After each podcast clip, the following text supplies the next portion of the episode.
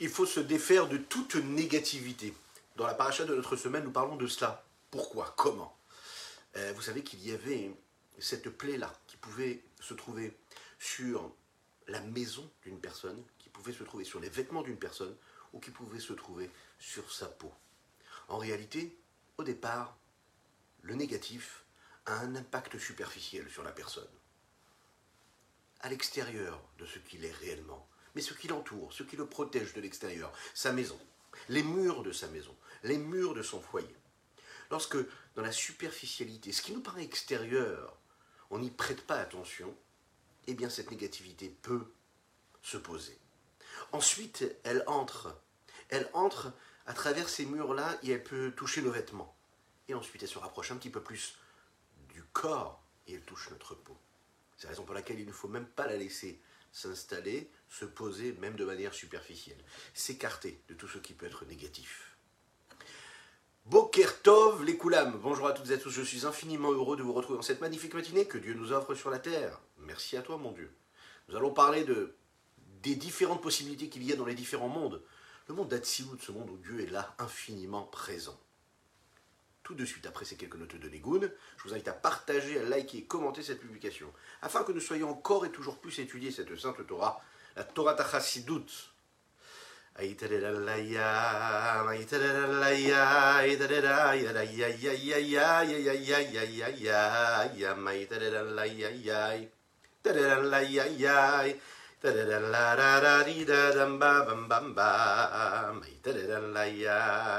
da da da la ya ya da da da ya da ya ya ya ya ya ya ya ya ya ma da da da la ya da da da la ya da da da ya da ya ya ya ya ya ya ya ya da da da la da da la ya da da da ya da da ya da da da la ya ya ya da da ya da da da Aïderelaya, mamma, mamma, mamma, mamma.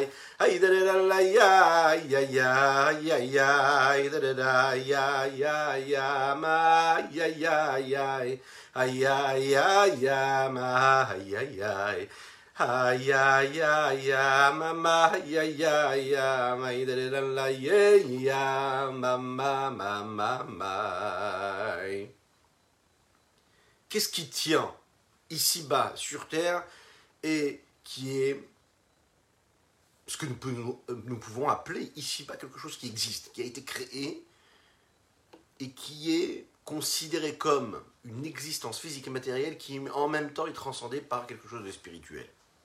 C'est une question qui est vaste mais qui concerne en réalité chaque chose qu'il y a ici-bas sur Terre, sur la chaîne de toute la création, le minéral, le végétal, l'animal et l'homme. Nous en avons parlé hier. Comment est-ce possible qu'il y ait quelque chose ici-bas qui ait été créé alors qu'à la base c'est quelque chose de totalement spirituel? Nous disons tous les jours dans les bénédictions du matin Elokai, mon Dieu, Neshama Shenatatabi, Teorai. Mon Dieu, la Neshama que tu as mis en moi, Teorai, elle est pure. Hatabirata, Hatayetsarta, Hatanefartabi, c'est toi qui l'as créée, c'est toi qui l'as façonnée. C'est toi qui as insufflé en elle un souffle de vie. Nous avons parlé de ces quatre étapes qui se définissent et qui prennent corps dans ces différents mondes, dans ces quatre mondes. La Neshama, lorsqu'elle est théora, lorsqu'elle est pure, eh bien elle est dans le monde d'Atsilut, le premier des mondes. Ensuite, Barata, lorsqu'elle est créée, elle est et elle correspond au monde de Bria, qui est juste en dessous du monde d'Atsilut. Ensuite, nous passons à Yatsarta, Yetzira, le monde de Yetzira. Et ensuite, nous avons le monde de et Asiya, qui est le monde de Nefartabi, Dieu qui a insufflé. On est dans le monde de l'action, de la création-action. La question qui se pose ici, c'est comment est-ce qu'une âme peut être en même temps théora, totalement pure, c'est-à-dire correspondre au monde d'Atsilut, avant qu'elle n'ait qu'elle n'ait été créée? Si on reprend le texte, on lui dit dès le départ que l'âme, elle est théora, elle est pure, et ensuite seulement on nous dit que Dieu l'a créée. Mais logiquement, d'abord tu crées, un objet, d'abord tu crées quelque chose, et ensuite tu définis comment est-ce qu'il est l'objet. Mais avant de l'avoir créé, comment est-ce que tu peux dire qu'il est déjà pur? Bien sûr, nous parlons de l'âme pas, non pas d'un objet. Alors comment? Comment est-ce qu'elle peut exister quelque part avant qu'elle n'ait été créée? Parce que c'est possible cela. les. Je rappelle que nous étudions pour la réfoua chez les mains de Avraham Nissim Ben Sultana. Et pour aujourd'hui, une bonne nouvelle, pour souhaiter un grand Mazel Tov à notre cher Mordechai Suissa qui aujourd'hui va célébrer sa bar mitzvah. On lui souhaite un très très grand Mazel Tov.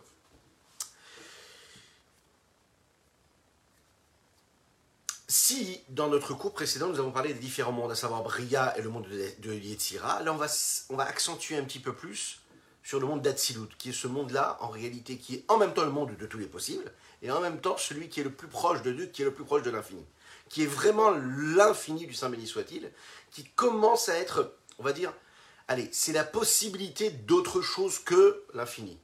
Ça veut dire quoi d'autre? Une forme d'existence qui pourrait avoir une, une forme qui pourrait nous paraître comme étant indépendante, mais qui en réalité est à 100% de la divinité mais qui a la permission d'avoir une apparence pour l'être que nous sommes, de le voir comme étant quelque chose d'indépendant. Il y a deux notions de base dans la Kabbalah ou dans la Chassidut qu'il faut bien comprendre. Ces deux notions, ce sont donc les dix forces que nous appelons les dix séphirotes qu'il y a, qui sont ces dix forces qu'il y a dans les différents mondes. Nous avons vu hier qui traversent en réalité tous les mondes. Et nous avons également ces quatre mondes, Atzilut, Bria, Yitzira, Asya. Elles se foutent dans chaque monde. La question c'est, est-ce que il y a dans ce monde quelque chose qui pourrait ne pas être une partie de ces dix forces, de ces dix séphirotes, de, ces dix On sait quels sont ces dix séphirotes, Rochma binadaat, Chesed Tiferet, Netzach Malchut. Ok. Ces dix forces, elles se traduisent par des vertus, par des traits de caractère, ceux que nous avons toutes et tous en nous il y a la profondeur des mondes et il y a la partie extérieure et superficielle des mondes. Il y a les dix forces, ces dix séphirotes dans chacun des mondes, de manière intérieure ou de manière extérieure. Qu'est-ce que ça veut dire de manière profonde et intérieure? De manière profonde et intérieure, c'est, on va dire, le côté profond qu'ils peuvent avoir et le côté divin qu'il y a dedans. Ça veut dire comment est-ce que Dieu se révèle à travers ses traits de caractère, ses différentes vertus, ses différents attributs dans ce monde-là. Mais dans chaque monde, il y a un monde entier qui lui n'est pas considéré comme ces dix forces-là, qui est juste des créatures, un petit peu comme nous l'avons vu, vu dans le monde où il y a les anges, ce sont des âmes particulières ou bien d'autres créatures qui pourrait y avoir dans le monde. De la même manière qu'il y a le grand monde, il y a le petit monde. Nous sommes toutes et tous un petit monde. Quand on passe du petit monde et qu'on va dans le grand monde, on peut comprendre que de la même manière que chez l'homme, il y a tout un système, un ordre d'enchaînement, ce que nous appelons l'Aishtal Shelut, des dix séphirotes, des dix forces, c'est-à-dire des dix vertus, des dix capacités, des dix attributs, des dix traits de caractère que l'homme peut avoir. Les trois intellectuels ainsi que les sept émotionnels. En même temps, on sait que l'homme est un monde qui est un monde qui est constitué de plein de choses, de plein de petits détails qu'on ne peut pas résumer à ces dix forces ou à ces dix traits de caractère. Il y a autre chose dans l'homme, dans ce petit monde qu'est l'homme. Il y a son corps. Dans ce corps-là, il y a 248 membres, 365 nerfs et artères. Il y a les cinq sens dont l'homme est constitué. Il y a son âme animale, son âme vitale qui se trouve dans le sang de l'homme, qui a pour but de donner de l'énergie à ce corps-là. Il y a les trois vêtements, les trois outils, les trois moyens d'expression que l'homme a, à savoir la Mahashavadi Burumase, la pensée, la parole et l'action il y a le rapport qu'il y a entre les dix forces, c'est-à-dire ces dix traits de caractère, et les autres parties qui se trouvent dans le corps de l'homme. Ces dix traits de caractère qui se trouvent du côté de l'âme et tout le reste qui se trouve du côté du corps ont besoin de se relier, de se rattacher l'un avec l'autre, l'un de servir l'autre. Si on regarde bien, en réalité, nous avons ici donc l'âme qui est la profondeur de ce qu'est le corps.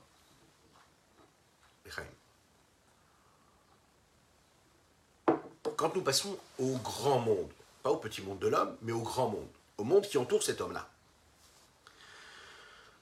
Dans ce monde-là, qui est appelé dans le, dans le langage de la Kabbalah, Olam Ahasiya Hagashmi, le monde de l'action et le monde de la création matérielle physique, il y a aussi ces dix forces-là, ces dix séphirotes divines. Elles viennent, elles s'expriment à travers différents éléments du côté de la sainteté qu'il y a dans le monde. Par exemple, en étudiant la Torah. Par exemple, en pratiquant les mitzvot, en accomplissant la volonté de Dieu. Le peuple juif est le représentant de ces dix forces. Les endroits saints sont aussi les représentants de ces différents traits de caractère de cette sainteté, de cette expression, de cette sainteté, cette sainteté divine. Mais d'un autre côté, quand on regarde un petit peu le monde dans lequel on vit, si on met ces choses-là, ces, éléments entre guillemets de côté, on est capable de voir autre chose, comme dans le corps de l'homme, à savoir voir qu'il y a du minéral, qu'il y a du végétal, qu'il y a un animal, qu'il y a de l'homme, qu'il y a des hommes, qu'il y a des êtres humains. Le rapport qu'il va y avoir entre ces dix séphirotes-là et les autres parties de ce monde-là, il est que les dix séphirotes, les dix forces, comme chez l'homme, ce sont donc ces dix traits de caractère, ces dix vertus, eh bien dans le monde aussi, ces dix forces sont présentes. Elles sont considérées comme la profondeur et l'intériorité de ce monde-là, un petit peu comme l'âme du monde. Et puis toutes les autres parties du monde, à savoir les différents sens, les différentes espèces, les différentes créatures et des milliers de créatures qu'il pourrait y avoir à travers le minéral, le végétal, l'animal et l'homme, etc., ou bien tout ce dont le monde est constitué, eh bien là, ça va être considéré comme la partie extérieure et superficielle du monde, de ce grand monde-là, et donc, un peu comme le corps peut, l'être chez l'homme en rapport avec l'âme. De la même manière que c'est ce qui se passe dans ce monde-là, il faut savoir que c'est la même chose qui se passe dans les différents mondes, dans tous les mondes supérieurs. Les dix séphirotes du côté divin qu'il y a dans chaque monde, c'est la profondeur du monde. Et la partie extérieure qu'il y a dans chaque monde, ce sont donc toutes les créatures, par exemple. Vous allez, avoir, vous allez avoir un monde où il y a des âmes. Alors, il y a la dimension des dix forces divines, et il y a les, âmes qui vont, être créées dans ce monde-là. Il y a la différence, il y a les dix forces, les Esser séphirotes de Dieu, c'est-à-dire l'émanation de lumière qu'il peut y avoir à travers cette force-là de Dieu, de présence de Dieu, mais il y a également la partie superficielle, entre guillemets, de ce monde-là, qui va se traduire à travers la création des, euh, des différents anges, par exemple.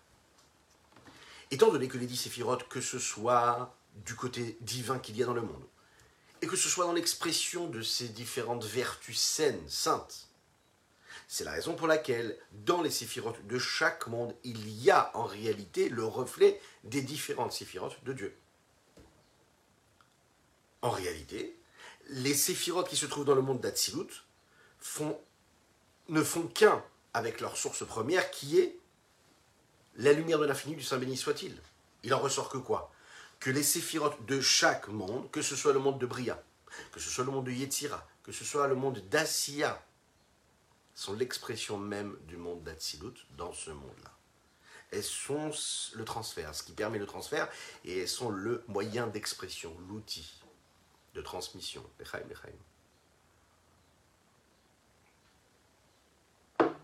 C'est une des différences que l'on peut retrouver également hein, entre l'âme, entre les âmes, et la Torah de ces âmes. Qu'est-ce que ça veut dire? Il y a une personne qui étudie la Torah ou qui accomplit la mitzvah. et il y a la Torah elle-même et la mitzvah elle-même. Un homme, c'est une créature dans sa neshama, dans son âme, il y a aussi une forme d'indépendance, d'existence indépendante à cet homme-là qui étudie la Torah. Comme nous l'avons dit, Atta Berata, c'est toi qui l'as créé. Mais il faut quand même le savoir, cette Torah ou cette mitzvah qu'il est en train d'étudier ou de pratiquer, elle est indépendante de lui. Il est en train de la pratiquer, il lui permet d'exister, de prendre forme, mais elle existe déjà, c'était déjà une énergie qui existait, c'est-à-dire une divinité, une force divine, une force de Dieu. Pourquoi? Parce que qu'est-ce que c'est la Torah Qu'est-ce que c'est le mitzvah? C'est l'expression même de la sagesse de Dieu, de sa volonté. Donc, dans notre monde à nous, on peut dire que la Torah et les mitzvot correspondent au côté, on va dire, séphirotes, c'est-à-dire qu'elles sont là, c'est des potentiels, c'est des forces, c'est des énergies qui sont là présentes, alors que l'homme, lui, ferait plus partie de ce qui est au contact du corps, du, du monde, ce qui est considéré comme le monde, c'est-à-dire la partie extérieure. La partie profonde, comme dans chaque monde, ça va être donc l'étude de la Torah qui est représentée ici par les séphirotes, ou la mitzvah. Et l'être, l'homme, qui agit, lui, il est considéré comme le monde, ce qui est extérieur. C'est ce qui nous amène à comprendre ce qui se passe chez l'homme après une belle vie qu'il pourra avoir, Bezrat en bonne santé pour chacune et chacun, Et après 120 ans, la Neshama, elle monte dans le monde de la vérité, elle se trouve dans le Gan Eden. Ça peut être dans le Gan Eden supérieur dans le monde de Bria, si elle a accompli la Torah et les mitzvot avec crainte et avec amour intellectuel, c'est-à-dire, on l'a dit dans les chiants précédents, vous vous en souvenez, c'est-à-dire qu'elle a vraiment choisi de faire ce qu'elle fait. C'est-à-dire qu'elle a vraiment travaillé dur. Intellectuellement, elle a fait naître en elle de l'amour et de la crainte pour Dieu, pas de l'amour et de la crainte naturelle. Nous l'avons expliqué hier. Si c'est euh, le Gan Eden Tarton, c'est-à-dire que si c'est quelque chose qu'elle a été chercher elle-même, mais dans les profondeurs de son âme, à savoir plus quelque chose de naturel, quelque chose, un amour et une crainte pour Dieu qui était instinctif quelque part, donc plus émotionnel qu'intellectuel. Alors à ce moment-là, ça va être le Gan Eden du monde de Yitzhira.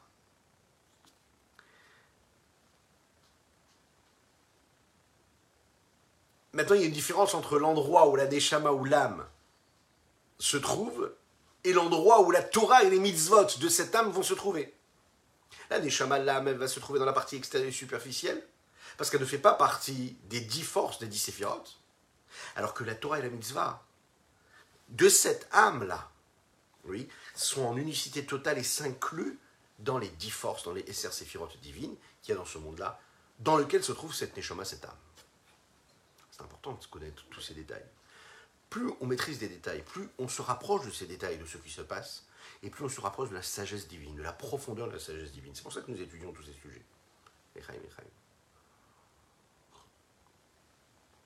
Rappelons-nous que de cette façon, on fait résider Dieu ici-bas sur terre. Plus on approfondit les sujets qui nous rapprochent de l'immensité, de l'infinie subtilité qu'il y a dans ces nuances-là de présence de Dieu, d'émanation de lumière et de sainteté, et plus on permet à Dieu de prendre place ici-bas, de se dévoiler. Et quoi de mieux dans ce monde-là dans lequel nous vivons, dans cette obscurité, que de rajouter un petit peu plus de lumière? D'ailleurs, n'hésitez pas à partager, partager, partager, c'est important. Ah oui, et abonnez-vous également.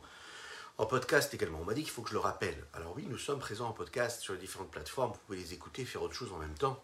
Hein Ou bien écouter et faire autre chose en même temps. Ça veut dire l'essentiel, ça doit être d'écouter la Torah.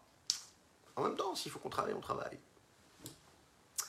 Lorsqu'un homme écrit par exemple un livre de Torah, dans lequel il va mettre toute sa pensée, toute sa réflexion, lorsqu'il va prendre euh, son petit crayon et qu'il va élaborer tout un système halachique pour arriver à une conclusion halachique, une décision rabbinique. Si ce livre-là, il a été écrit avec sainteté, avec pureté, avec de la crainte de Dieu, selon des sources qui viennent de la Torah, sans avoir mélangé dans ce qu'il est en train d'écrire une sagesse profane, ça peut être de la philosophie, ça peut être de la, ça peut être de la science, qui est totalement vraie, c'est-à-dire que c'est une vraie philosophie, une vraie sagesse. Il y a des penseurs qui ne sont pas des penseurs sains et purs, que ce soit dans, le peuple juif comme à l'extérieur du peuple juif. Des grands scientifiques, des grands philosophes, des grands intellectuels. Ok, c'est réellement très... Euh, c'est particulièrement euh, raffiné, intellectuellement, c'est élevé. Ok, parfait, mais ce n'est pas de la sainteté. Et ça, c'est très important de le comprendre. La différence, ça va être là. Lorsque tu écris ce livre-là avec crainte de Dieu et que tu y as mis que des sources halachiques, de la Torah, de la Gdusha, de la pureté, de la sainteté, et tu n'y as pas mélangé de la sagesse étrangère, alors à ce moment-là, ce Sefer, ce livre-là, se transforme et devient une partie même de cette bibliothèque des grands livres de la Torah, du peuple juif, à savoir Torah Tachem, c'est la Torah de Dieu. Autrement dit, le plus beau des livres dans lesquels se trouve de la sagesse profane, malheureusement ne peut pas être appelé la Torah d'Akadosh Parce que peut-être que tu t'es servi de la science et de la sagesse profane pour l'élaborer, mais quand même, tu as mis une sagesse étrangère. Et puisqu'il y a de la sagesse étrangère, alors à ce moment-là, tu ne pourras pas appeler ça comme un livre qui est considéré comme la Torah de Dieu. Prenez la Mishnah qui a été écrite par Rabbi Yehuda Hanassi, la Mishnah. C'est un grand œuvre qui nous a amené la halakha ensuite. Prenez la Gemara qui a été écrite par Ravina et Rav Ashi. Prenez le Shulchan Aruch qui a été écrit par le Rabbi Yosef Karo. Prenez toutes les paroles de Torah des grands sages qui sont rapportés dans différents livres, dans d'infinies publications que nous avons de plus en plus. Ils font partie de la Torah de Dieu. Ils sont saints, ils sont sanctifiés par la sainteté de la Torah. Ils sont les ambassadeurs de cette Torah-là. Ils font partie de la sainteté de Dieu.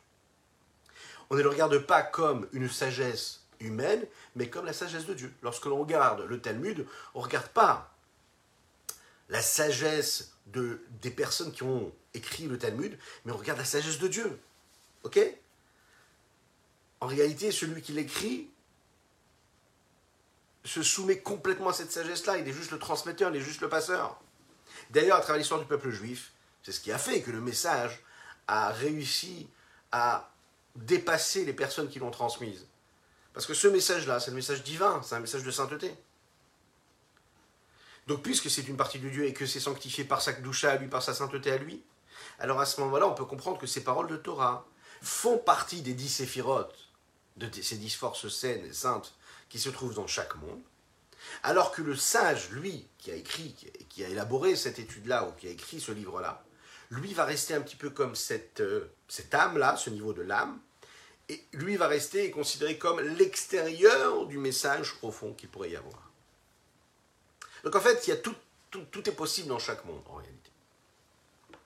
C'est la même chose avec les mitzvot, pas uniquement dans l'étude de la Torah.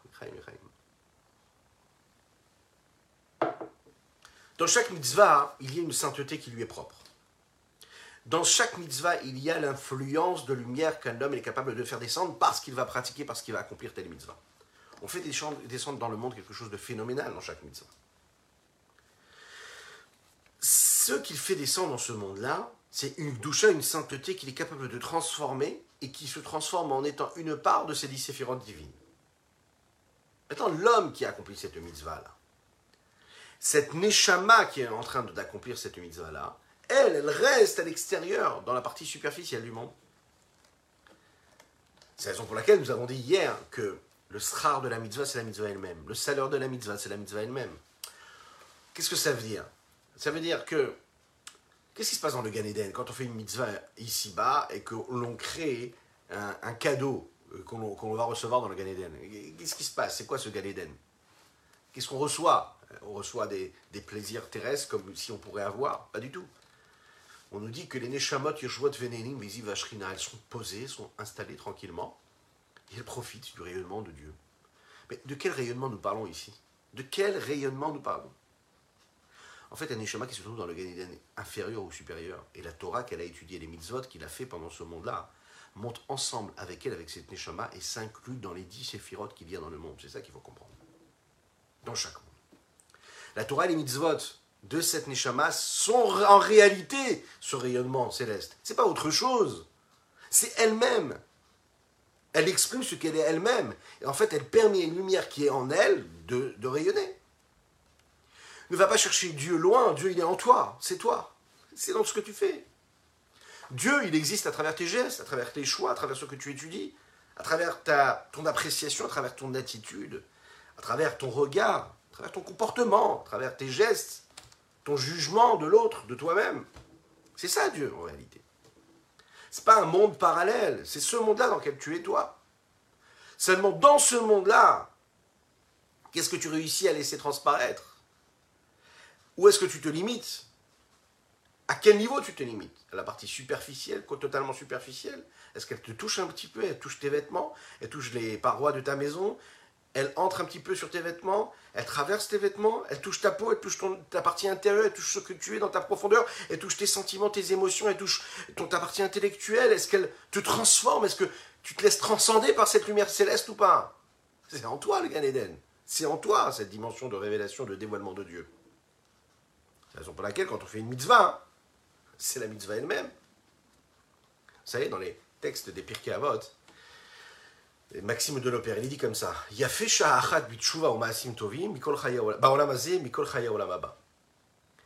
plus important de vivre un seul instant ici-bas sur terre et de faire teshuva, ou bien de faire une action, une bonne action, que de vivre toute une vie entière dans le monde futur. Imaginez. Imaginez toute notre vie dans le monde futur c'est rien à côté d'un seul geste, d'une seule bonne action qu'on pourrait vivre ici-bas sur Terre. C'est ici-bas qu'il faut vivre, pas ailleurs. Hein. Mais une question quand même dans ce texte-là. Qu'est-ce qui est dit dans la fin de ce monde-là? Euh, Pardon, de ce texte-là. D'abord, on va commencer par le début. On peut voir une contradiction. Au début du texte, on nous dit que les bonnes actions dans ce monde-là sont plus belles que le monde futur. Ça veut dire que d'un côté, on te dit que au moment où tu fais une bonne action, une bonne action dans ce monde-là qui est en réalité un monde de mensonges, qui t'envoie des signaux, qui t'envoie des informations, qui t'envoie quelque chose qui est contraire à la vérité, c'est plus important que tout le monde futur. Mais le monde de futur, lui, il n'est pas appelé le monde du mensonge, c'est appelé le monde de vérité. Alors comment on peut me dire que ici bas sur Terre, je suis déjà en train de vivre quelque chose d'énorme qui dépasse ce que je vais vivre dans le monde de la vérité? En fait, ce qu'il faut comprendre, c'est que la mitzvah elle-même, c'est Dieu.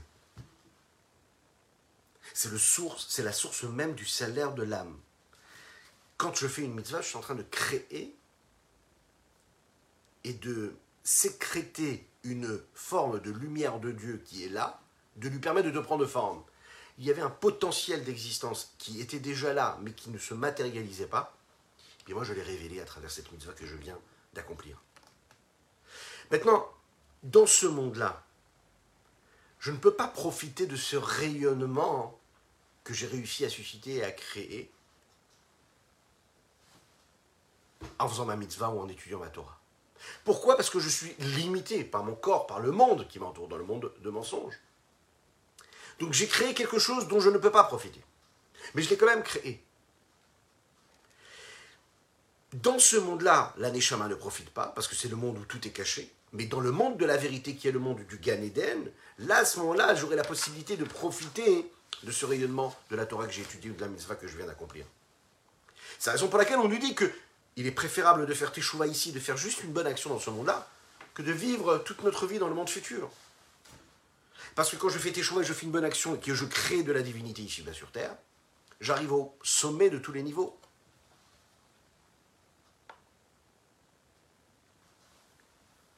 Quand j'agis ici bas sur terre, nous l'avons dit, je suis capable de me connecter au monde dans lequel je vis. Et à travers les dix forces qu'il y a dans chacun des mondes, je laisse passer, traverser, transcender la lumière de Dieu et l'infini du Saint béni soit-il. À travers chaque monde. Les mondes, vous en souvenez, il y en a quatre.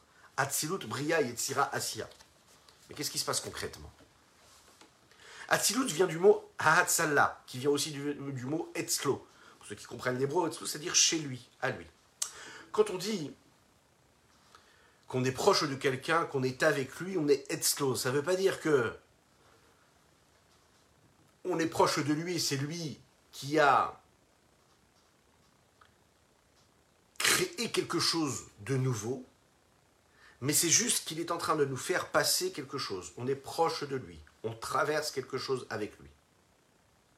Dans le monde d'Atsilut, Akadosh ne crée pas quelque chose de nouveau. Il n'y a pas de création indépendante, mais il a laissé se constituer quelque chose de lui qui est toujours lui. Qu'est-ce que ça veut dire On va comprendre. Au-dessus du monde d'Atsilut, il n'y a, pas il n'y a pas de forces différentes. Il n'y a pas ce que nous appelons les dix séphirotes, les dix potentiels, les dix énergies. Il n'y a pas les séphirotes. Il y a au-dessus du monde d'Atsilut une lumière de l'infini du Saint soit-il qui est infinie, qu'on n'est pas capable de définir à travers et par ces dix forces. On ne peut même pas les décrire et les délimiter sous aucune forme et aucune limite quelconque. La particularité que le monde d'Atsilut a, c'est qu'il est le monde de tous les possibles. C'est qu'il peut être illimité. C'est-à-dire, c'est à ce moment-là qu'Akadosh Baruch crée la possibilité de, la possibilité qu'il y ait 10 séphirotes, 10 forces, qui elles vont être définies, qui vont prendre quelque part un potentiel de limite, de forme. C'est le monde où les différents dévoilements, différents potentiels et différentes nuances d'apparition de Dieu ont été créés. Dans le monde d'Atsilut, Dieu peut se révéler comme un Dieu de miséricorde, un Dieu de rigueur, un Dieu qui peut avoir différents noms. Non. Des attitudes différentes. C'est la raison pour laquelle, quand nous parlons de Dieu et que nous disons à Kadesh Baoru, Yudke ou bien Hachem Elokenu, Dieu nous apparaît à travers la miséricorde, à travers la rigueur. Ces noms-là ont été créés et se trouvent dans le monde d'Atsilut. Les dix séphirotes qui, se trouvent dans le monde d'Atsilut ne sont pas donc séparées d'Akadosh Baruch de Dieu, mais elles sont en unicité totale avec lui. Par exemple, la chorma de Dieu, la sagesse de Dieu, qui est la première séphira. Le Rambam nous dit Ça veut dire que Dieu et sa sagesse, c'est une seule chose. Ce n'est pas Dieu qui a de la sagesse, la sagesse et Dieu, c'est une seule chose. Les autres séphirotes sont en unicité de Dieu, comme avec, en unicité avec Dieu, comme le Zohar le dit très bien. Dieu et sa vitalité, c'est-à-dire son rayonnement et sa lumière et ce qu'il est, c'est-à-dire les réceptacles des différentes séphirotes, les outils qui nous permettent de se révéler à travers elles, et eux, c'est une seule chose. Sur ce point-là, on va constater une différence fondamentale et essentielle entre le monde d'Atsilut et les autres mondes. C'est-à-dire qu'ils sont Bria, Yetzira, Asiya. Depuis le monde de Bria et un petit peu plus bas, Kadosh Baoru crée quelque chose de nouveau. C'est-à-dire il crée une forme d'entité qui pourrait être euh, euh, euh, définie comme étant différente de Dieu, entre guillemets différente, c'est-à-dire indépendante quelque part, qui ne serait pas de la divinité, qui n'aurait pas une apparence divine, qui a une apparence concrète, matérielle, qu'on pourrait constater de nos yeux de chair et de sang limités. La différence entre ces mondes-là, elle ne se fait et elle ne se réalise qu'à partir du moment où on est capable de constater combien l'existence de, de, l'élément se sépare et s'éloigne de sa source. Plus tu t'éloignes de ta source, et plus tu es indépendant.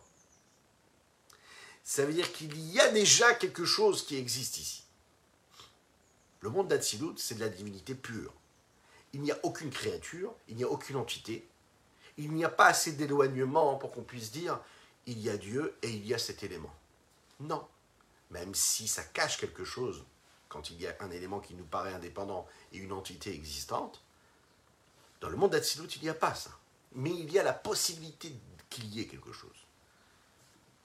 C'est la raison pour laquelle le monde d'Atsilut est appelé le monde de l'unicité. C'est un, monde privé, c'est un domaine privé, singulier.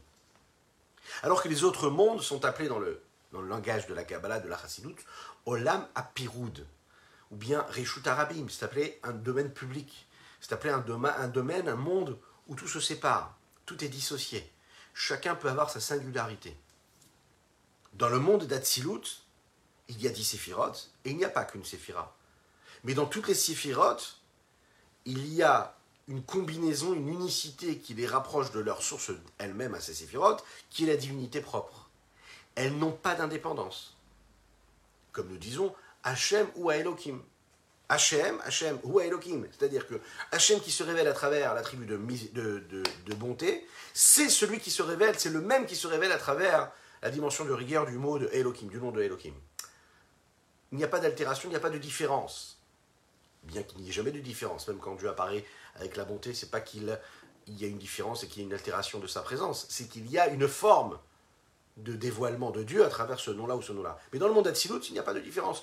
Le même Yud Vavke Hachem, le la bonté, c'est le même Dieu, c'est la même chose, la même dimension, il n'y a pas de nuance. Dans les autres mondes, chaque créature a son entité, à ce qu'elle est. Chacun il est ce qu'il est, chacun a son espèce, chaque espèce animale a sa, son indépendance. Chaque espace végétal, chaque, espèce, végétale pardon, a son indépendance aussi. Chaque homme il est ce qu'il est. Il peut être euh, défini comme étant un élément indépendant. Un peu comme ce qui se passe dans un domaine public.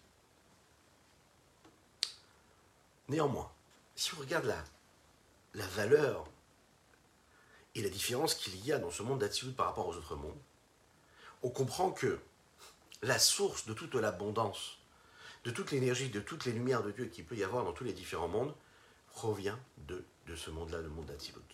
Étant donné que ce monde d'Atsilut, c'est le monde de tous les possibles, c'est celui qui va permettre à tous les autres mondes de recevoir d'avoir la possibilité de recevoir quelque chose.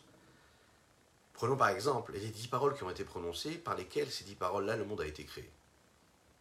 Oui, bah, Sarama Marot Olam, par les dix paroles, le monde a été créé. D'où est-ce qu'ils viennent? Ces dix paroles-là viennent, viennent de la dernière séphira, les textes nous disent, dernière énergie, dernière force qu'il y a dans les dix forces de Hatzilut. Quelle est la dernière force, la dernière séphira? Malchut. De la séphira de Malchut, il y a la racine et la source de la création des différents mondes qui le suivent, à savoir Bria, Yetzira, Asya. Mais puisque l'essence même du monde d'Atsilut et de tous les autres mondes, c'est quoi en réalité? C'est une même et seule essence. Une essence égale. C'est la même. Mais qui a une apparence différente. Comment?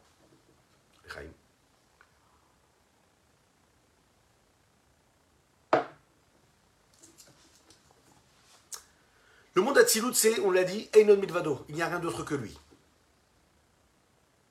Les autres mondes, c'est quoi? C'est être constitué comme étant une créature indépendante une entité existante. C'est la raison pour laquelle l'influence divine ne peut pas arriver du monde d'Atsilut directement dans le monde de Bria, par exemple. Parce que dans le monde d'Atsilut, il n'y a pas d'objet, il n'y a pas de forme, il n'y a pas de limite. Et dans tous les autres mondes, il y a des limites, puisqu'il y a des distinctions, il y a des différentes créations, créatures. Créature des anges, créature des hommes, créature des âmes, créature de toutes les créatures terrestres qu'il peut y avoir, ou célestes même d'ailleurs. Comment on peut passer de l'infini à quelque chose de. à des entités délimitées? C'est pas possible, parce que si ça se passait, vous savez ce qui se passe? Cette lumière, elle serait tellement grande qu'on serait consumé par l'intensité de lumière et on disparaîtrait complètement. L'annulation totale de toute la créature. De toutes les créatures de toute la création globale. Parce que la base même de ces mondes-là, c'est d'être. Et c'est ce qui fait qu'ils ont cette indépendance. Alors que la base même, le fondement de base du monde d'Atsilut, c'est l'inverse, c'est de ne pas être. Donc ce qui est, ce qui n'est pas, quand il touche au qui est, il faut qu'il y en ait un qui disparaisse. Et qu'est-ce qui disparaît? C'est celui qui est. Parce que celui qui n'est pas dans le sens où il est que Dieu, fait disparaître tout ce qui peut être indépendant de Dieu. Puisque sa source première, c'est l'infini, plus saint soit-il. Donc, le fini, le limité face à l'infini, n'a plus de place, disparaît complètement.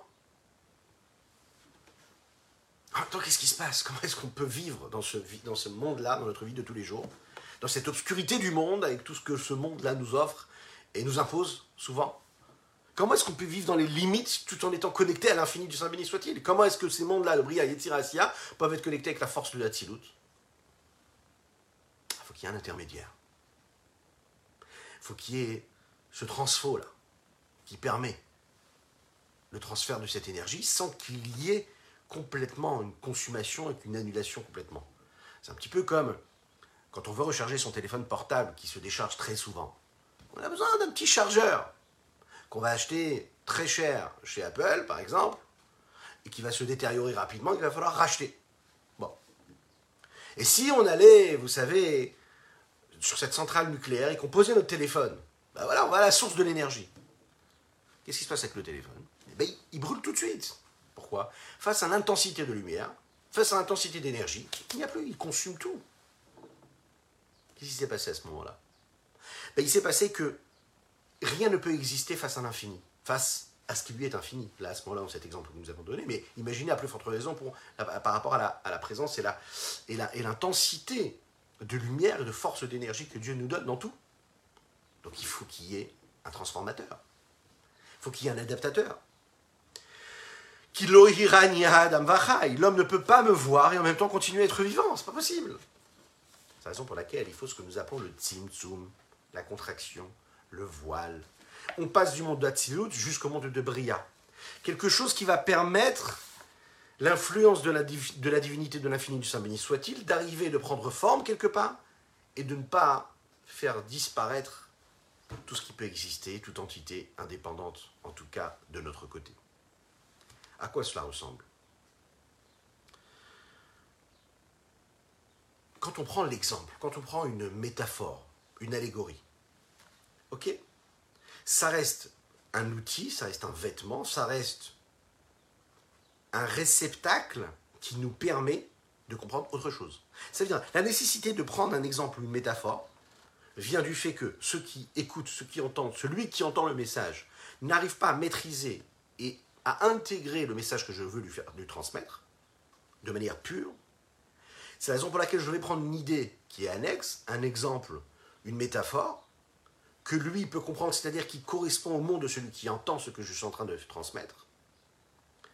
Et de cette façon-là, je vais lui permettre de comprendre quelque chose. Quand je vais parler à un enfant, je vais prendre par, exemple, des objets, des choses qui sont proches de lui. Je vais lui parler de bonbons et je vais lui faire comprendre comment est-ce qu'on peut compter. Je vais, je vais prendre l'exemple et la métaphore d'une, je ne sais pas moi, de de, de, ce qui peut se passer dans la nature autour de moi, et c'est ce qui va me permettre de lui amener, de lui, de lui poser sur un plateau l'idée que j'essaye de lui transmettre. C'est ce qui se passe aussi pour nous, euh, les hommes, et, les, et, et, quand on a besoin de comprendre quelque chose qui nous dépasse, quand on étudie la Torah, et c'est d'ailleurs ce que fait la Chassidoute, la Kabbalah, c'est qu'elle prend pour exemple, Bivesari et Loka, elle prend ce qui se passe ici-bas sur Terre dans la vie, dans le monde dans lequel nous vivons, pour nous, nous, laisser percevoir et saisir, autant que faire se peut, ce que peut être l'infini du Saint béni soit-il. Maintenant, qu'est-ce que c'est cette métaphore? Est-ce que c'est l'essentiel? Non, pas du tout. C'est ce qui est là et qui est là pour servir et non pas l'essentiel. En fait, quand il y a ce tsinsum, quand il y a ce voile, cet écran, cette contraction de lumière qui s'opère, quand le message de Dieu doit descendre ici bas sur terre, quand cette lumière doit irradier le monde dans lequel nous vivons, et chaque monde d'ailleurs, chaque créature, et qu'il a besoin de passer de Hatzilut à Bria, Kadesh Baruch va voiler sa grande lumière qu'il y a dans le monde d'Hatzilut, et il va transmettre quelque chose qui va être adapté aux limites du monde de Bria, qui, ce monde de Bria, lui, a un outil et il a des moyens d'expression qui correspondent à notre indépendance, que l'on va pouvoir percevoir et saisir sans disparaître automatiquement. C'est réellement ce qu'on est capable de dire et qui est en rapport par exemple avec la différence qu'il y a dans les trois premiers niveaux de Séphiroth qu'il y a dans le monde d'Atsiout, qui sont les trois premières Séphiroth, la sagesse, le discernement, le savoir, la conscience, etc dans le monde d'Atsilut, dans le monde de Bria. Dans le monde d'Atsilut, la Chokhmah d'Akadosh la Chokhmah de Dieu, elle dit une seule chose, c'est-à-dire c'est l'unicité totale, l'expression de Einon Milvadon, il n'y a rien d'autre que Dieu. Hachem Echad. Sa Chokhmah, elle ne donne pas de place à autre chose. Sa sagesse, elle prend tout la place. Alors que dans le monde de Bria, il y a celui qui maîtrise et qui peut commencer à comprendre Dieu. Il y a celui qui sait Dieu. C'est-à-dire qu'il y a un élément extérieur qui va saisir cette sagesse divine. Alors que le monde d'Atsilut, cette sagesse-là, elle est là, et personne ne peut comprendre quoi que ce soit. C'est Dieu, c'est l'infini. Dans le monde de Bria, encore une fois, on peut connaître, on peut reconnaître, on peut prendre conscience, on peut savoir. Le fait même qu'on soit capable de savoir et de comprendre Dieu, déjà, ça nous apprend quelque chose. Ça nous apprend que nous sommes déjà quelque chose d'indépendant. Alors qu'Akadosh lui, il est la source de ce que nous sommes en train de comprendre et de saisir. C'est un peu comme quelqu'un qui apprend quelque chose qui est extérieur à lui et qui sait, souvent on étudie quelque chose et on, on est capable de se voir, de prendre du recul et de se voir comprendre la chose qui est extérieure à nous. Parfois on a l'impression de comprendre quelque chose qui était déjà en nous, on met le doigt sur quelque chose, sur une notion, sur une perception, sur un niveau d'intellectuel, d'intellectualité qui était déjà en nous. Et des fois, on sent qu'on a été chercher quelque chose de nouveau.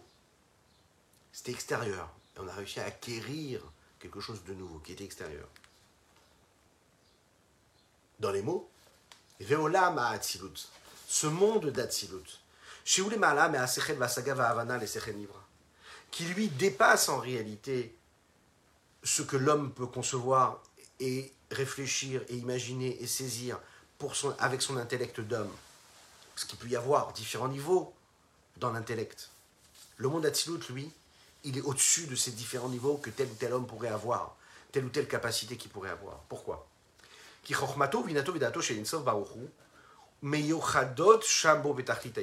Parce que la sagesse, le discernement, le savoir de l'infini du soit-il, sont en unicité totale avec ce qu'il est lui-même. Avec une unicité qui est extraordinairement grande, phénoménale, puissante, sans commune mesure et sans limite par rapport à ce qui peut se passer dans le monde de Bria. L'essence même du monde de Bria, qui est considéré comme un monde réel, puisqu'il est appelé Olam. Rien que le fait de le définir en tant que monde, c'est quelque part lui donner une forme. Ça montre un petit peu ce qu'il est. C'est-à-dire qu'il est une une entité qui est un monde. S'il est un monde, c'est ce monde-là et pas un autre. Ça veut dire qu'il est délimité. C'est-à-dire qu'il a des critères. Ça veut dire que l'infini qu'il y a en lui, c'est caché, c'est voilé, qui lui permet d'exister en tant que tel. Donc j'ai une conscience du moi qui se sépare de l'infini. La sagesse et le discernement d'Akadosh Baruch elles se dévoilent et sont données, sont offertes à la compréhension de l'homme et à la, compréhension de l'être, uniquement lorsqu'elles peuvent se dévoiler selon un système bien établi de construction, d'élaboration qui va être défini par les limites et les lois et les règles de ce monde-là. Dans cette existence-là, qui, elle, n'est pas identifiable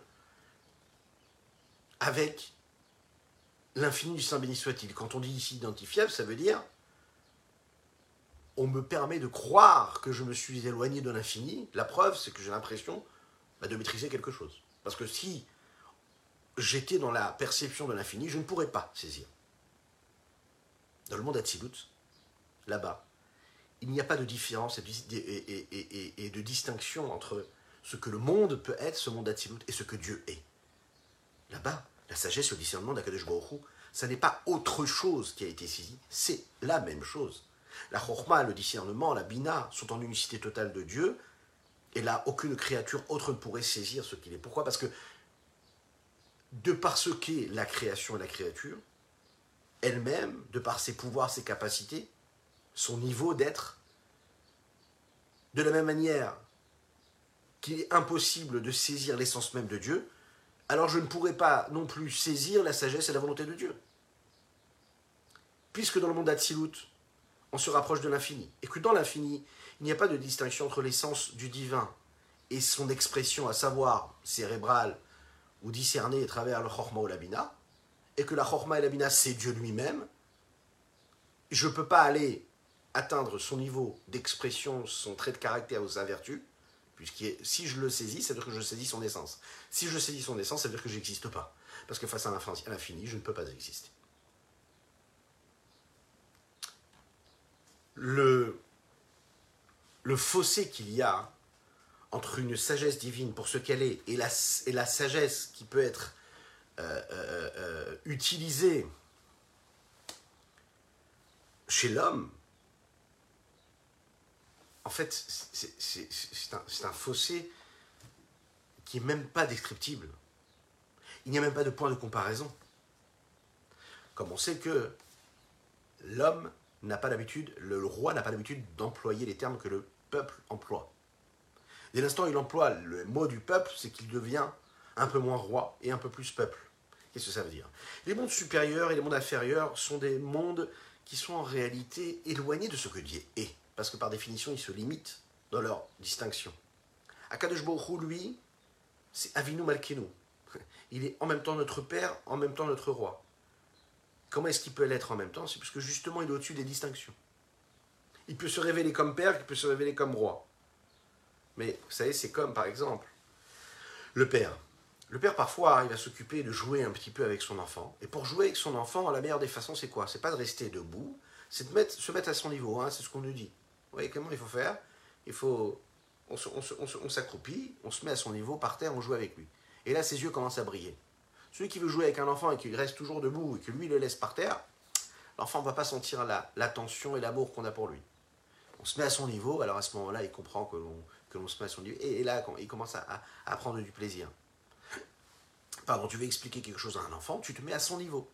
Est-ce que ça veut dire que tu as perdu de ton niveau? Non. Là maintenant, tu es celui qui se met à son niveau. Mais de l'autre côté, tu vas être aussi le père qui peut être rigoureux parfois, qui peut donner des directives, qui peut avoir une vision de ce que doit être l'éducation de cet enfant-là. Et qui là, à ce moment-là, va faire que l'enfant, lui, va devoir grandir et se mettre au niveau de son père.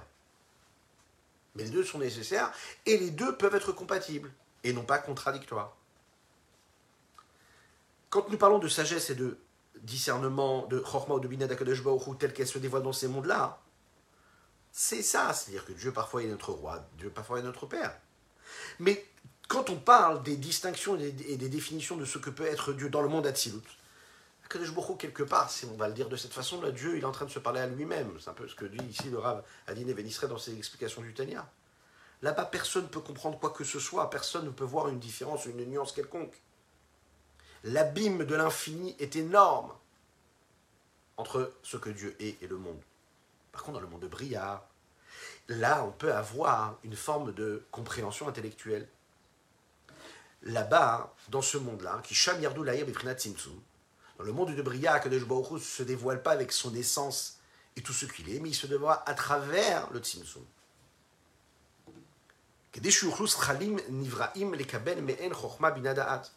Afin que ces intellects, ces forces intellectuelles qui ont été créées puissent recevoir, les kabel men puissent recevoir de la sagesse, du discernement, de la compréhension, du savoir, ces différentes forces de l'intellect. Afin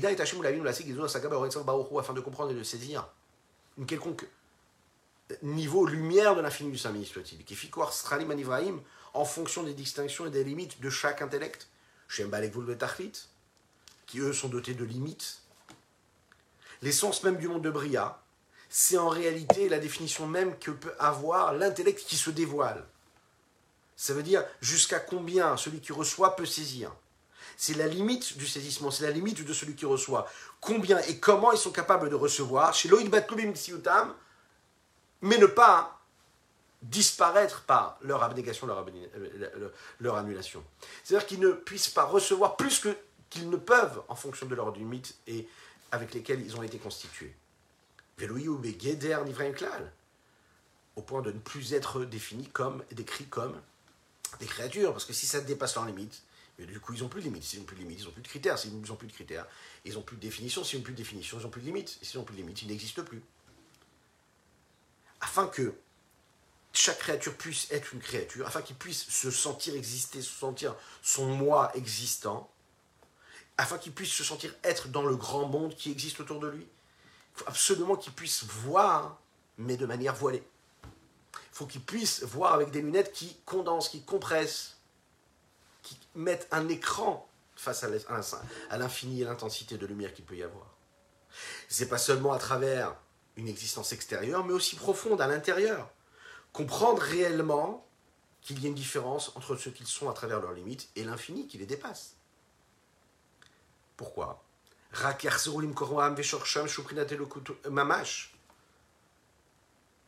Si vraiment ils oublient ces limites-là, ils reviendront donc à leur source. Et leur source, c'est quoi? C'est l'infini du Saint béni soit-il. Mamash. C'est quoi Mamash Véritablement. L'homme ne peut pas voir Dieu et continue d'être et d'exister et de vivre. Il se consume complètement dans l'infini, saint béni soit-il. Il n'est donc il n'est donc plus une créature indépendante, mais il est juste de Dieu. Et ce que Dieu veut nous demander, et il nous demande, c'est quoi? C'est qu'on soit des êtres, chacun et chacune d'entre nous, dans un monde ancré dans la matière, dans les limites du monde. Et que dans ces limites du monde, on soit les ambassadeurs de cet infini, saint béni soit-il. Qu'à travers nos pensées, nos actes et nos paroles, on puisse révéler l'infini de Dieu dans les limites du monde-là. Et c'est dans ce monde-là que tout se joue. C'est ici-bas que tu vivras. C'est ici que tu vas laisser transmettre et que tu vas transmettre cette lumière à l'infini. Comment Parce que tu vas révéler l'infini qu'il y a dans tout ce qui est fini. Et c'est de cette façon-là que l'on peut constater que le monde dans lequel nous vivons est en connexion directe avec les séphirotes qui se trouvent dans le monde d'Atsidout, qui lui, ce monde-là, est l'expression même du dévoilement de l'infini du Saint béni soit-il, puisque lui, c'est le monde de tous les possibles. Voilà ce qu'on pouvait dire aujourd'hui sur notre Tania du jour. Je vous souhaite une excellente journée, que Dieu vous bénisse et qu'il vous protège. D'ores et déjà, on peut se souhaiter Shabbat Shalom, mais il faut le faire, que Dieu fasse, que, nous puissions vivre dans la paix, la sérénité, la tranquillité, la joie véritable, le bonheur constaté, dans l'abondance et l'opulence matérielle et spirituelle. On continue? C'est déjà pas mal. Non, c'est très bien. Dites Amen, Amen et partagez avec vos amis. À bientôt.